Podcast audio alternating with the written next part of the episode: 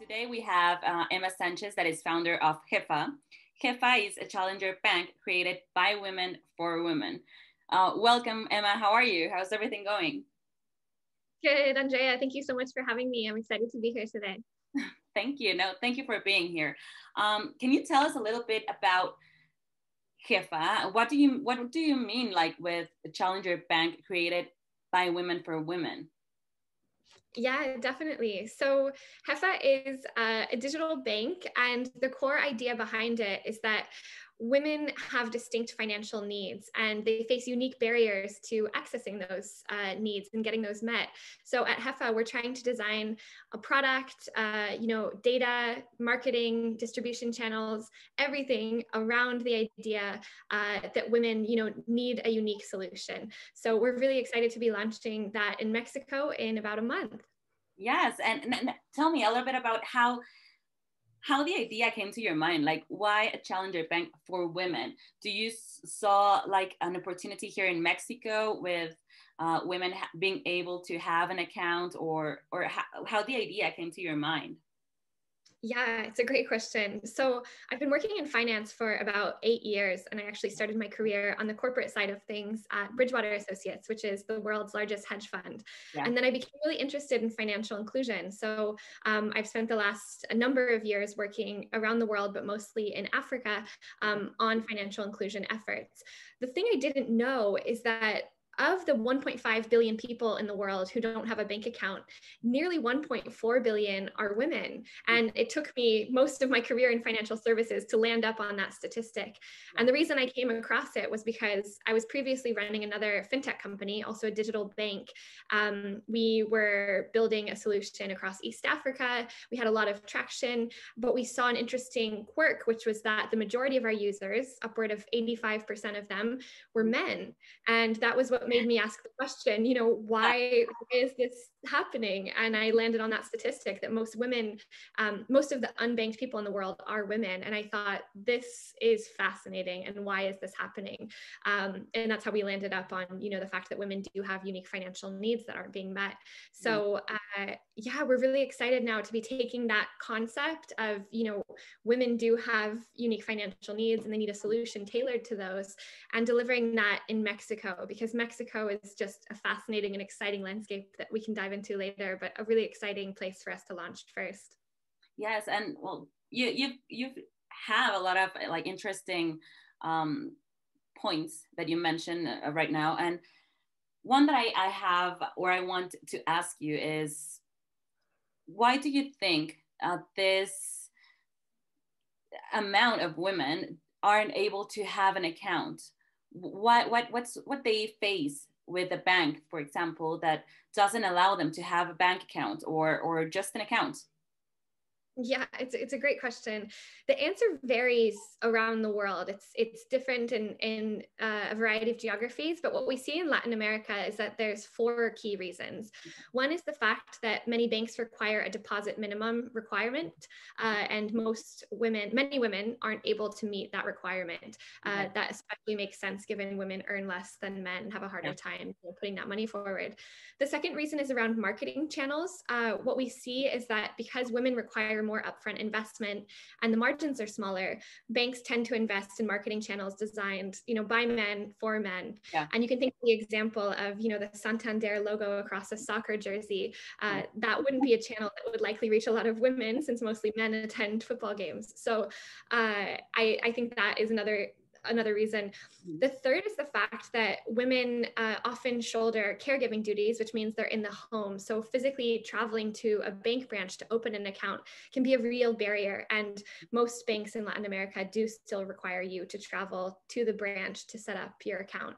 So that's where being a digital solution is really great for us. Mm-hmm. And then the fourth and final reason is around uh, financial literacy. Women do have lower levels of financial literacy, and banks tend to offer overly confusing products that don't feel intuitive for women to use use. So a lot of what we're doing at Jefa is around behavioral science and understanding, you know, women's psychology and how they're actually uh, how they're looking to use financial services, so that we can build a product that's intuitive and uh, and pretty straightforward for them to use.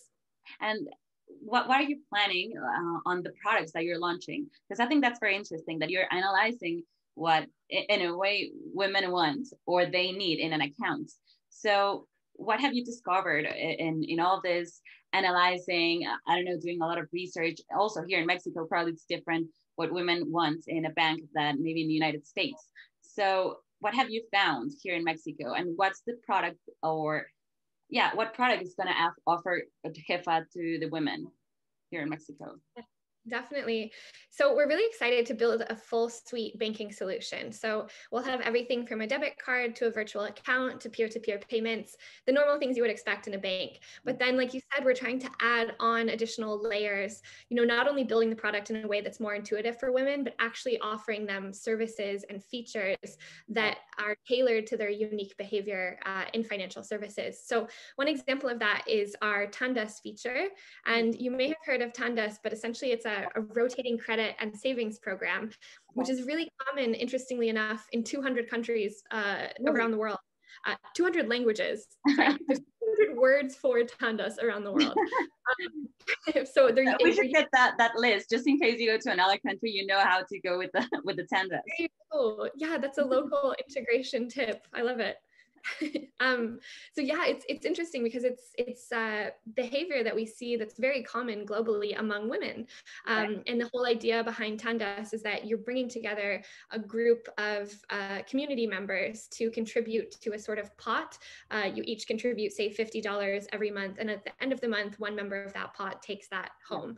And this is very common in Mexico. In fact, at mm. any given time, more than 30% of the population is actively engaged in a tanda. And most of these people are women. Um, so it's, it's fascinating, but it's happening entirely in the informal economy. And what you see because of that is that there's a lot of barriers around trust, transparency, organization, security, you know, things that could be easily solved by a digital solution. So what we've done with uh, is create time that customers are already having in the informal economy and mm-hmm. bringing that into our app. Um, so that's a way that you know the product is is very tailored specifically to women's behavior, and we're really excited to mm-hmm. see customer adoption for that. Yeah, that, that's super interesting. What you just mentioned before that it's something that here in Mexico it's commonly used, and in other countries too. You know, like the, the tanda, and but we have this. Uh, that maybe you don't trust if your money is going to be safe. If that person is going to get out and then your money is, is out. So it's good that you're doing this and like tailoring tailored it in a way that is going to be helpful for with a solution with a digital solution. Because then you give the people that are at jefa like the women that are at, at jefa this sense that the, the, their money is safe. So you can keep doing what you have been doing for years but you don't have to have this uncertainty that if, if is it going to be safe? My money is going to be safe there or and i think that also with what everything that's happening around the world with this pandemic and everything you're being more careful with where is your money at and what are you doing with your money. So i think this is going to be a lot of helpful for for these women that are used to do the tandas right yeah, thank you. We're, we're really excited about it. I think it's going to be one of our uh, winning features, yeah. uh, although there are also, of course, other features we're excited about as well. For example, when men save, they save for general purposes, but when women save, they save for goal oriented purposes. So we've designed a savings program we call Jefa Goals, where women can save specifically for, you know, math lessons for their son or uh, up sorts of things uh, and uh, and that's really exciting as well so i think as we grow we're we're really looking forward to continuing to roll out features that are specifically designed for women um, by women we're mostly yeah. women on the team and uh, to have that sort of uh, touch point to be able to actually bring value to women's lives in a way that is familiar to them based on their existing financial behavior. Perfect. And you were saying that you're gonna launch here in Mexico. Do you have a date for the launch? And this is just to, to, to let women know that are going to watch this interview to be like prepared for when it comes to that to that. But what are they going to need in order to open an account at Jefa? Because they're probably going to be waiting. I, I would put it on my calendar just to, to be, be safe. But what documents or what information am I, am I going to need to upload to Jefa? Because it's going to be all digital in order to have the an account or to be like a possible candidate for for for Jefan, right? Definitely. So our beta launch is on International Women's Day, which is March 8th, March 8th, and we're super excited to be rolling out soon. And in order to sign up, a customer will need a government issued ID and five minutes of their time where they essentially put in their email address, set a password, give us their address and their name, and a couple other additional details. But the onboarding process is really straightforward. It's three simple steps and we'll verify you quickly to set up your mm-hmm. account and then you'll get your card in the mail to start spending. Yeah. Well, it, it sounds like something really fast and that uh, it's going to be easy in a way also for women to, if if you haven't opened an account like in any bank i think it's a good way to let them get into this bank system to to have their finances in, in, in some place that it's okay let's see how, how it's gonna work you know like to try Absolutely. Yeah, we're really excited to get this off the ground. Right now, we have 100,000 women on our wait list, almost 100,000. We should be hitting that this week. And uh, we can't wait to roll out to the to that wait list. So essentially, we're doing a beta launch to the first few thousand, and then we'll do the launch to the rest of the wait list, probably April and May. So you can start to look forward Great. to that. It's almost there. And uh, also i wanted to to to ask you because you mentioned before that the team of of jefa there are a lot of women so I wanted to know, like, if if I would be a candidate or if I wanted to be part of Jefa, let's say, um, what are you looking for the people who are part of Jefa? Like for yeah, for the candidates, like really, what what what, what are you looking for in in in the candidates? Yeah, it's a fantastic question. And we are going to be growing our team uh, a lot over the next year or two. So, uh, right. welcome any candidates to um, come join us, Andrea. Yeah. we'll have. Uh, I, I, think there's there's really three values that we like to think about when hiring because we're a very values based company. So our three values are learning and growth, transparency, and customer obsession. And what that means when we look at candidates is we look at candidates who have a growth mindset, meaning they're excited to learn things they don't know, they want to explore new ideas, mm-hmm. they're ready to contribute to all areas of growth in the company. Um, on the transparency side of things, what we're looking for is people who want to be in an environment of collaboration and shared ideas and you know open flows of communication. This is especially important since we are a remote first team. We want to be sure to create an environment where transparency can thrive. And then the last one is the customer obsession. And we use that term to say that we, we want to bring people onto the team that have a real heart for the customers we're serving because we are a mission company, um, meaning we have a big mission to, uh, you know, bring financial services to people who have never had access to them before. And we really want to bring people on board who understand the customer, empathize with them, and um, want to, you know, dedicate their their time to serving that customer well. Yes, that, that that's great, and I think you you said and you mentioned a very important point that is to the customer service but for someone or for people that have never maybe have access to uh, financial service. So you can't expect them to act the same way that for someone who has been using a bank account for practically all, all their life right? So i think that's a very important point and well well we, we're if you're a candidate that it's that has all of those three points, I think it would be a great opportunity for them to get to know Jefa and maybe to, to apply if, if, when they're growing, when you're growing. Yes, absolutely. Send us a message on our website. We'd love to speak.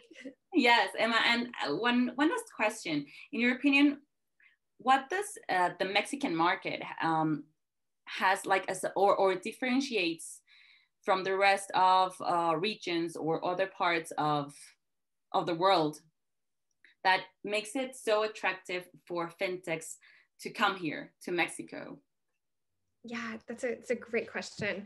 I love Mexico. Uh, I spent a lot of time there as a kid, and uh, really? my heart my heart is in Jalisco. Um, so you know, I think there's there's three things that we're really attracted to in Mexico. One is the fact that most women in Mexico don't have a bank account, but the majority of them do participate in the labor force, which mm-hmm. means they're earning money and they're looking for somewhere to manage it. Uh, so for us, this is the ideal scenario to launch a digital bank for women. Um, the other thing, of course, is that women control 80% of household spending. So they're mm-hmm. very much the, the customer we want to be, be serving.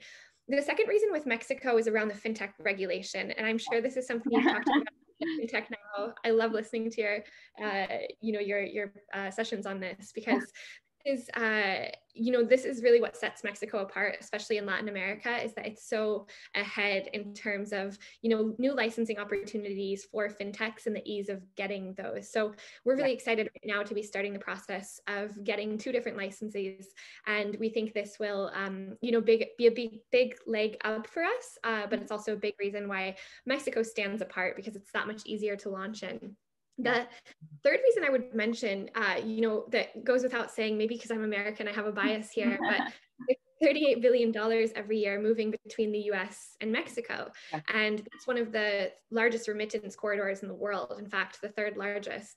So uh, that opportunity is, is really fascinating, particularly for us, because women make up more than 70% of remittance recipients, which okay. means that Mexico is a really exciting environment for us yeah. when we see remittances as a form of topping up an account. So, you know, rather than just connecting your Jefa account with an existing bank account, we want to connect your Jefa account with the you know remittance corridors in the US so that you can receive money directly into your account and start managing and spending it um, you know from family members and friends abroad. So that's the third reason I would say I'm really excited about Mexico. There's so many more on the list uh, but Mexico is an exciting place to be starting.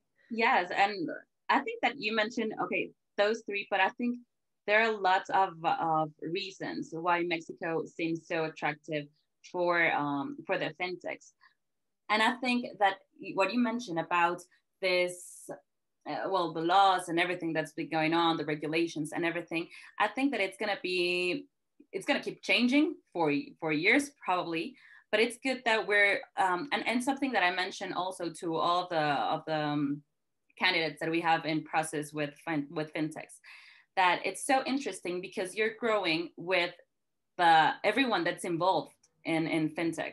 So you're growing with the company, you're growing with the founders, you're growing with the teams, you're growing with the CNBV, right? Um, so you're going with everyone that it's involved in, in the fintech ecosystem. So for me, that, that's amazing. Even we have these conversations, every time I have a conversation with someone, I keep learning something new. So I think that's, that's amazing. And that's something really cool that we have in, in the ecosystem.